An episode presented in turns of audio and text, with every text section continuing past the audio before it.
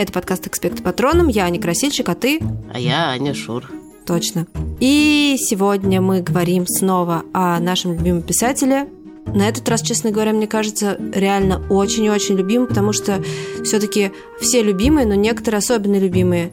И даже некоторые слушатели нас уже просили про него поговорить. Да, ну что, уже можно открыть, кто это. Мы будем говорить про Клайва Стейплза Льюиса, которого вообще-то все звали Джеком. Да, история с Джеком интересная. А, дело в том, что в детстве у Льюиса была собака, которую звали Джекси, и она трагически погибла, ее сбила машина. Льюису был в этот момент 4 года, и он а, стал всех просить, чтобы его называли Джекси, как собаку. Ну да, вообще это скорее такая расхожая легенда, потому что доказательств, что все это действительно было так, нет, но все равно бедный Льюис. Да уж. Вот, а потом э, Джекси превратилась в Джек, и реально его так называли всю жизнь. Меня потрясло в этой истории, что все называли, ну не что это было такое домашнее имя, ну как знаешь, бывает прозвище какое-то домашнее, а что это действительно, ну его так называли и в университете, и коллеги, и студенты, уже все. Да, Вообще, я думала, на самом деле, довольно долго, что это два разных человека. Клайв Стейплз Льюис и некий Джек Льюис, что это просто два разных писателя, потому что совершенно ничто не предвещало, что Клайва Стейпла почему-то зовут Джек. Ну, честно говоря, Льюис написал столько, что хватило бы на 10 разных писателей, э, но э, мы будем говорить не об этом. Да, вообще это такая история довольно сказочная – и похоже, на самом деле, на начало какой-то тоже классной книжки, что в Оксфорде в одно и то же время а, оказались два человека, совершенно необычайные. Они оба очень любили скандинавские саги. Один а, больше любил а, заниматься историей литературы, другой больше интересовался разными, самыми разными языками, даже изобретал свои собственные языки. И они встретились, подружились, но не только. Они еще и создали такой литературный кружок, такое закрытое общество, а, в которое входило несколько человек, и назывался этот кружок «Инклинги». Да, вы, наверное, уже догадались, о каком втором человеке идет речь, но на всякий случай, если не догадались, это Джон Рональд Руэлл Толкин. Действительно, они с Льюисом познакомились в Оксфорде, и у их этого кружка э, литературного было правило, что обязательно надо было читать друг другу свои произведения. То есть каждый вторник ты вынь да положь э, должен был что-то там э, новое прочитать.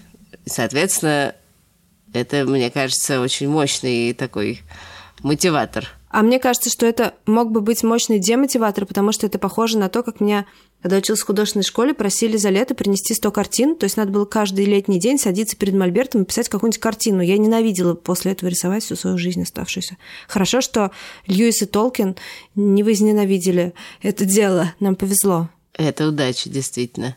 Да, и, собственно, казалось бы, в принципе, тоже, ну, хорошо, ну, читали они эти свои тексты. Но сказка ровно в том, что два этих человека, совпавшие во времени и пространстве, еще и создали два очень разных, совершенно фантастических мира, которые, ну, не просто изменили там детскую литературу, а вообще изменили все. И на них выросло какое-то просто вот все следующие поколения по всему миру. Да, этот клуб появился, и все это происходило, все эти встречи, в самом начале Второй мировой войны. Ну, даже немножко раньше, в начале 30-х, но неважно. На самом деле это был даже не просто литературный кружок, это было такое общество, закрытое общество, инклинги. Встречались они в двух местах. Первым местом был паб под названием The Eagle and Child, что переводится как орел и ребенок, но они его называли между собой the bird and the baby, то есть э, птица и младенец. Да, я, кстати, удивительным образом там была, потому что я была в Оксфорде, в этом месте я была с Николаем Ипле, который как раз занимается историей английской литературы, и даже у нас в Арзамасе есть его статья про то, как читать хроники Нарнии. А еще я должна открыть маленький секрет. Мне кажется, что он уже много лет пишет какую-то потрясающую книгу про Льюиса. И очень надеюсь, что она когда-нибудь допишет, и она выйдет, и мы все ее прочитаем. Ждем. Да, ну, в общем, конечно, ну как, действительно, вот этот барон как стоял с 17 века, так и стоит. Там внутри действительно есть табличка, типа вот за этим столиком собирались инклинги. Насколько я понимаю, там, конечно, с тех пор был какой-то ремонт и чего-то, то есть вот уж прям вот, прям вот так, чтобы точно все совпадало, нет. Но все равно ты такой заходишь и думаешь, о, вот тут, вот тут они сидели. Это очень здорово. Благодать разлита в воздухе. Ну да, и, наверное, еще вот как бы такой в этом есть какой-то мистический элемент, что действительно все это происходит во время войны, и не очевидно, что во время войны ты э, испытываешь подъем или вдохновение или что-то такое, а для Льюиса это было невероятно продуктивное время. Он э, написал огромное количество научных и ненаучных и всяких работ, и с ним произошла еще одна совершенно фантастическая вещь, очень нам, э, как сказать, близкая ввиду того, чем мы занимаемся. Он стал очень узнаваемым для Британии голосом. Там такая была история, что он переживал, что он никак не участвует в войне, и думал, чтобы ему такого сделать, и решил, что он будет читать лекции солдатам. Да, кстати, я хочу тебя немножко перебить. Он не участвовал в войне, мы про это потом еще скажем, потому что он был ранен в Первой мировой войне, и его просто не могли взять из-за этого, что он был непригоден. Да. Ну, в общем, он, э, да, начал читать э, лекции солдатам, да, то есть он как бы научился немножко похоже на то, что делают лекторы Арзамаса. Научился разговаривать не со студентами Оксфорда, которые такие все из себя все знают и понимают, а с очень простыми людьми, которые, не знаю, может, без школы ушли в 16 лет на войну. Ну или а... просто, которые занимались какими-то совершенно другими вещами из других областей и совершенно ничего в литературе не понимали. Да, ну, в общем, вот он начал с ними разговаривать, а потом его позвали на BBC. Это такое главное британское радио, а потом и телекомпания. И он начал вести передачи как бы, ну, про христианство и про то, как бы в чем смысл всего происходящего ну, как бы, если мир рушится, то как на это смотреть? Как на это смотреть, если ты веришь в Бога? Как на это смотреть, если ты не веришь в Бога? Как молиться? Как еще что-то? То есть он э, просто говорил о самом важном. Он стал вот такой абсолютной, как бы, звездой, да, что, не знаю, люди в пабах э, прекращали выпивать и разговаривать, когда была его передача, делали погромче и слушали. Его просто реально его голос звучал там, не знаю, каждом втором доме Британии. Еще одна важная штука очень, что все это происходило, вот он вещал эти свои э, утешительные тексты не просто во время войны, а в это время э, Лондон бомбили немцы. То есть э, это было реально такое очень э, страшное время. И поэтому его голос, наверное, э, прям был действительно очень нужен людям, потому что было страшно. Один человек который был главным маршалом авиации, но это не очень важно, просто он был каким-то важным военным. Он написал, что вообще вся жизнь во время войны э, и вообще все казалось абсолютно бессмысленным. И очень многим нужно было вообще какой-то ключ к пониманию мира, потому что смысл был полностью потерян. И, собственно, Льюис этот смысл им дал своими выступлениями. Можем послушать этот кусочек almost certainly God is not in time. Вероятнее всего, Бог вне времени. Его жизнь не состоит из моментов, следующих один за другим. Если миллион человек молится ему в 10 часов вечера, ему не нужно выслушивать их всех в один и тот же отрезок времени, который мы называем 10 часов. Этот миг и каждый другой от начала мира бесконечное настоящее для него. Если хотите, в его распоряжении вся вечность, чтобы выслушать молитву пилота, с которой тот обращается к нему, пока падает самолет. Это трудно представить, я знаю. Позвольте мне пояснить эту мысль на таком примере. Предположим, я пишу повесть. Я пишу. Мэри отложила работу. В следующее мгновение раздался стук в дверь. Для Мэри, которая вынуждена жить в воображаемом времени, между тем, как она отложила работу и стуком в дверь, нет интервала. Но я, автор, который изобрел Мэри, не живу в этом времени. Между первой и второй фразой я могу просидеть три часа, думая о Мэри. Я могу думать о ней, словно она единственное действующее лицо в книге, размышлять о ней столько, сколько мне захочется. Но все часы, которые я затрачу на это, недействительны для того времени, в котором живет Мэри. То есть протекает сюжет романа.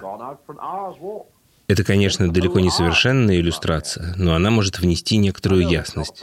Поток времени, в русле которого движется жизнь нашей Вселенной, отражается на Боге и последовательности или ритме его действий не больше, чем отражается поток воображаемого времени в повести на творческом процессе ее автора.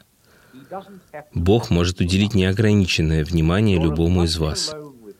Ему не надо разбираться с нами, как с какой-то массой народа. По отношению к нему вы отдельный, особый человек, словно единственное живое существо, созданное им.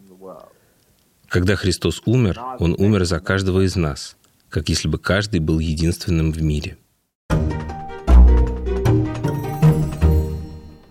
Все эти передачи собраны в сборник «Просто христианство», и Вообще, конечно, в мире Льюиса там, в первую очередь знают как автора «Хроник Нарнии», но вообще-то для огромного количества людей он был ну, в меньшей степени детским писателем и в большей таким христианским мыслителем. И вообще-то он был очень серьезным ученым, который изучал и средневековье, и английскую литературу, и скандинавские саги и так далее. Тоже такая есть интересная история про Толкина и Льюиса, что как бы в их дружбу входило не только чтение друг другу новых глав и рассказов о новых мирах, а вообще-то они много очень говорили про религию, и, судя по всему, Толкин был одним из как бы людей, которые вернули Льюиса в христианство. А наоборот, про Льюиса есть версия, что он заставил Толкина писать художественные тексты. То есть, в общем, это люди, которые сыграли в жизни друг друга какую-то совершенно определяющую роль. Да, но мы на самом деле точно не знаем, действительно ли Льюис заставил писать Толкина или что Толкин обратил Льюиса. Это такая некоторая версия. Но мы точно знаем вот что. Мы знаем, что вообще-то до 9 лет э, Льюис верил в Бога. Он был вполне себе таким христианским мальчиком. Но когда ему как раз было 9, э, его мама умерла. В связи с этим как-то его вера прекратилась. И случилось не только это, а случилось то, что его отец, который, видимо, очень сильно после смерти матери горевал, он отправил Льюиса в закрытую школу в интернат, то есть это место, где ты проводишь круглые сутки. Помните, мы про такую школу говорили, когда рассказывали про Кристофера Милна. Ну, подожди, Анька, тут все таки важно, да, что до того, как Льюис попал в эту закрытую школу, в этот интернат, у него действительно было совершенно золотое детство, судя по всему. То есть это действительно не просто там история про то, что маленький мальчик оказался в закрытой школе, а это история про то, что маленький мальчик, у который только что был абсолютно счастлив, попал в эту закрытую школу. То есть у него, значит, действительно была вот какая-то прекрасная мама, и брат, и они с братом как все время играли и придумывали какие-то невероятные тоже миры. У них была какая-то своя страна с смешным названием Боксин. И вообще в детстве Льюиса, как мы понимаем сейчас, был, уже было очень много всяких классных книжек, потому что когда он был маленький, уже в Англии вышли и Беатрис Поттер, которая про, зай... про кролика Про кролика Питера. Питера. И про... Да. Еще знаешь, кого я очень люблю? Про ежиху.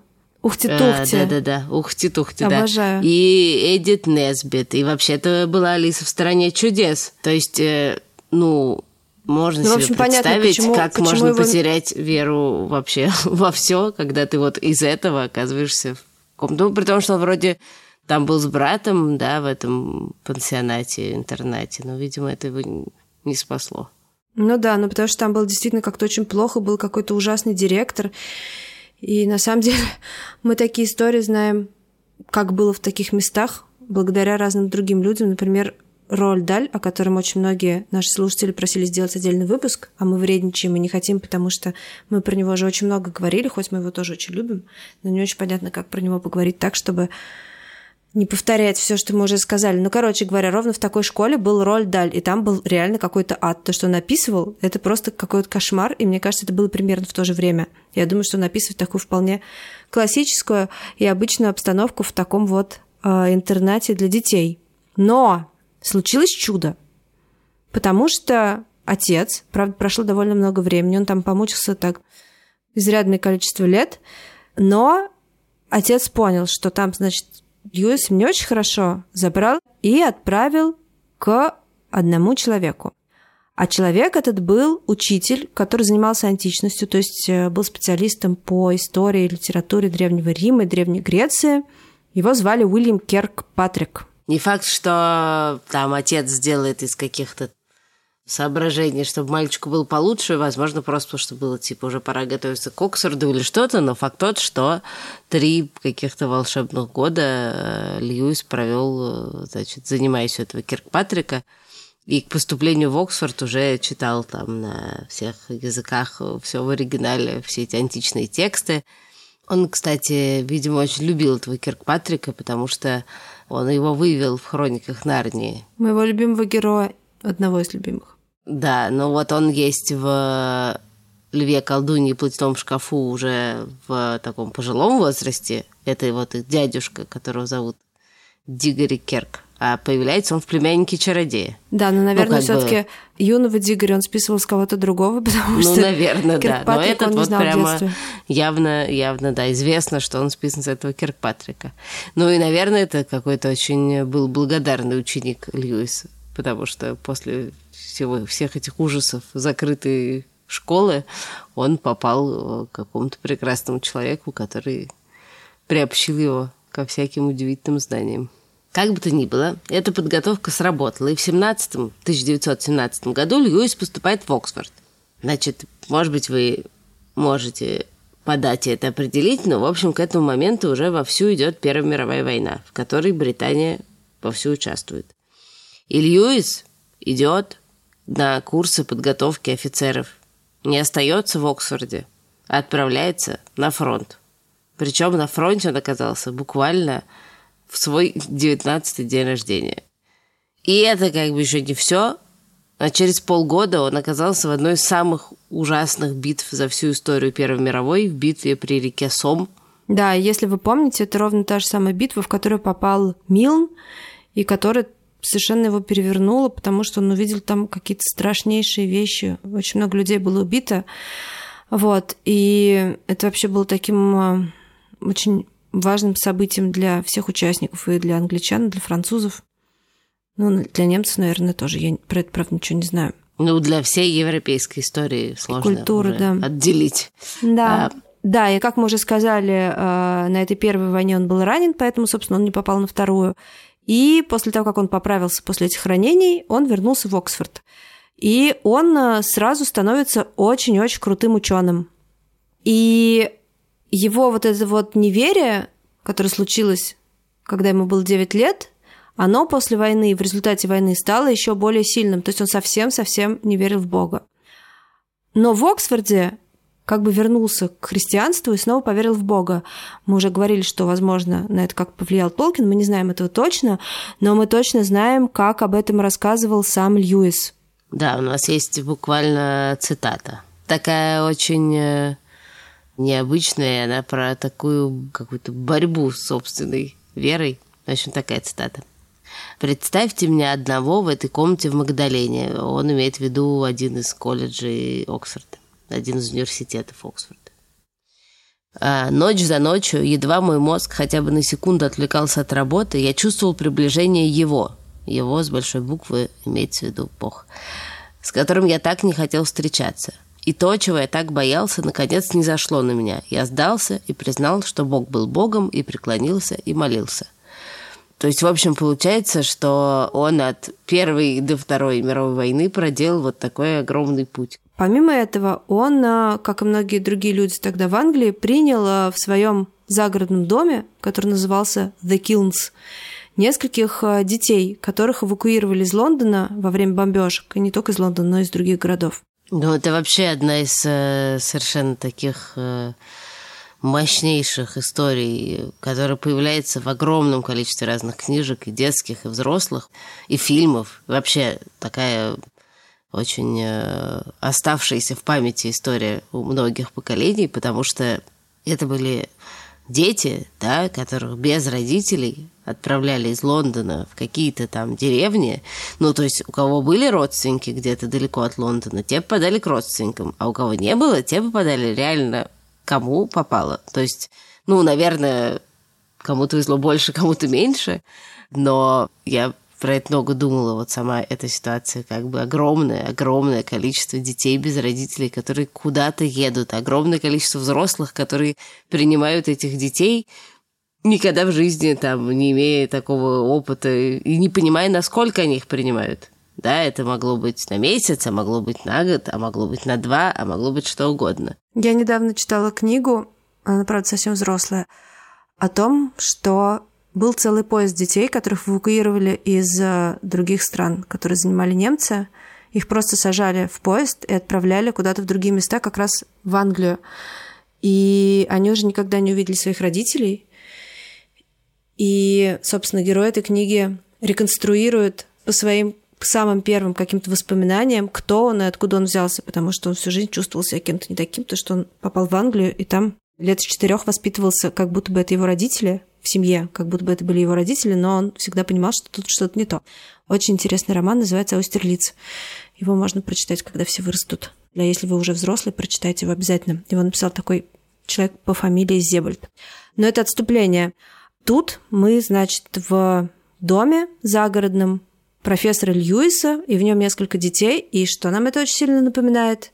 Это нам очень сильно напоминает начало моей любимой книжки «Лев, колдунья, платяной шкаф» когда четверо детей, они все были братья и сестры, Питер, Сьюзен, Эдмунд и Люси, уехали из Лондона и приехали в очень странный дом старого профессора, в котором они нашли, как мы знаем, шкаф со старыми шубами, через которые можно было продраться и попасть в удивительную страну под названием Нарния. И вот это ощущение чуда дети, которые попали в дом Льюиса, тоже испытывали. Например, э, спустя уже много лет после всех этих событий, уже взрослая Патриша Хейдельбергер вспоминала, что когда она первый раз увидела Льюиса, она подумала, что этот грузный, отутловатый человек – садовник. И дальше она говорит, когда я ему это сказала, он разразился хохотом. В отличие от многих других эвакуированных, нам было комфортно, мы очень хорошо ели, я даже потолстела. И, судя по всему, нас там любили. Мне нравились занятия в этой берлоге, я брала книги, я узнала про Толкина и Инклингов. Я думаю, что нам очень повезло. А есть, да, воспоминания Джилл Фрейд, которая тоже была среди эвакуированных вот этих э, девочек, которые жили у Льюиса, а потом еще работала в его доме экономкой. И э, можно их прям послушать, потому что это из документального фильма про Льюиса. But I'd been here a couple of days before я уже пару дней была в доме Льюиса, но Джека не было. Видимо, он был на одном из своих выступлений. Я помогала на кухне, стояла спиной к двери. И когда я обернулась, я почувствовала, что это один из самых важных моментов в моей жизни. Не знаю, как я это поняла, но я это поняла. Я обернулась и увидела Джека. Я, конечно, не знала, что он автор моей любимой книжки «Письма Баламута». И первые несколько дней я радостно с ним болтала, пока не посмотрела на книжную полку и э, не увидела этот длинный ряд книг, подписанных Клайв Стейплс Льюис. И тут, наконец, до меня дошло. Я сложила два и два и поняла, что этот человек, с которым я так запросто общалась, мой кумир. И не только потому, что он написал письма Баламута. Я знал, что он точно знает, как ужасен может быть человек, как отвратительно он может себя вести, и какие ужасные у него могут быть мысли. И мне казалось, что он видит меня насквозь. После этого я неделю не могла с ним разговаривать. Да, это какая-то очень трогательная вся история про Льюиса этих эвакуированных детей, потому что, судя по всему, с этого и началась Нарния. Хотя он, с одной стороны, писал, что это там образ Фавна преследовал его к моменту начала книги уже много-много лет. Это вот Фавна, который гуляет по зимнему лесу с зонтиками и какими-то пакетами. Но, видимо, действительно, он же, у него же не было к тому моменту никаких своих детей, и, и общался он в основном с оксфордскими студентами, а тут как бы вокруг него оказались какие-то подростки, и что-то надо было с ними делать, и вот, видимо, он им начал рассказывать просто эту историю про Нарнию. Да, кстати, Нарнию Льюис не выдумал, а нашел в атласе древнего мира, когда учил латынь и готовился поступать в Оксфорд. Нарния – это латинское название города Нарни в Умрета, одна из итальянских провинций. Вот, а потом а, война закончилась, и он очень быстро написал все хроники Нарнии. То есть он начал писать в конце 40-х годов, а в 56-м году закончил. То есть он написал 7 книжек за 6 или за 7 лет. Это очень-очень быстро и очень много.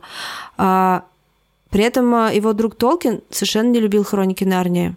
Да мне кажется, ему просто было обидно. Он накропал все свои хроники Нарнии за 7 лет, а Толкин мучился с «Властелином колец» в 17 или что-то в этом духе.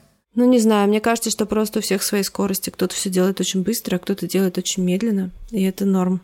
Но в любом случае, наверное, не только из-за этого, а еще по каким-то причинам, но вот эта дружба, которая подарила нам столько всего, она как-то ну, как-то она, они постепенно отдалились друг от друга, и вот к началу 50-х, в общем-то, уже почти не общались.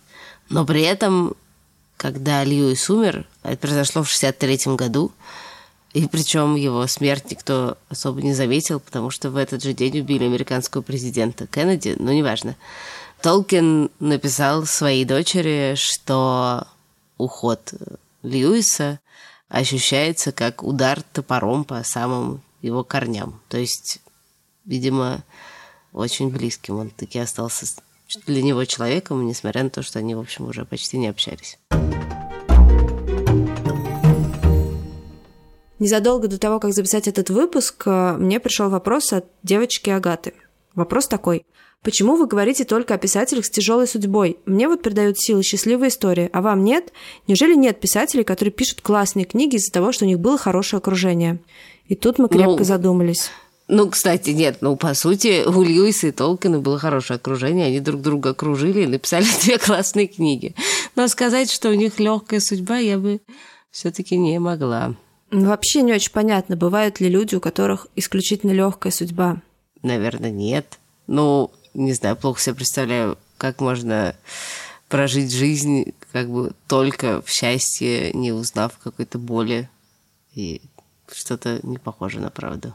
Ты где-то ближе к началу сказал, что хотя была война и очень страшное время, это время стало для Льюиса ужасно таким продуктивным.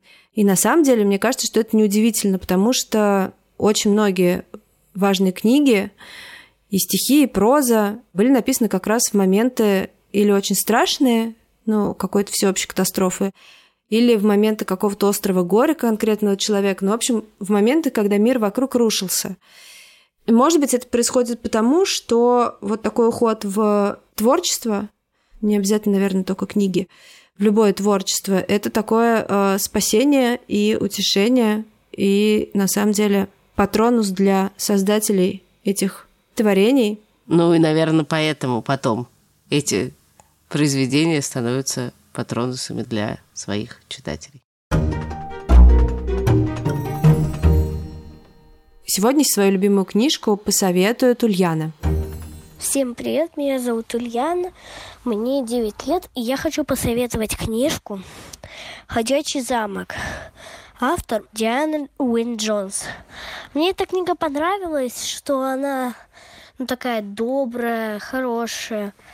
Советую прочитать эту книгу.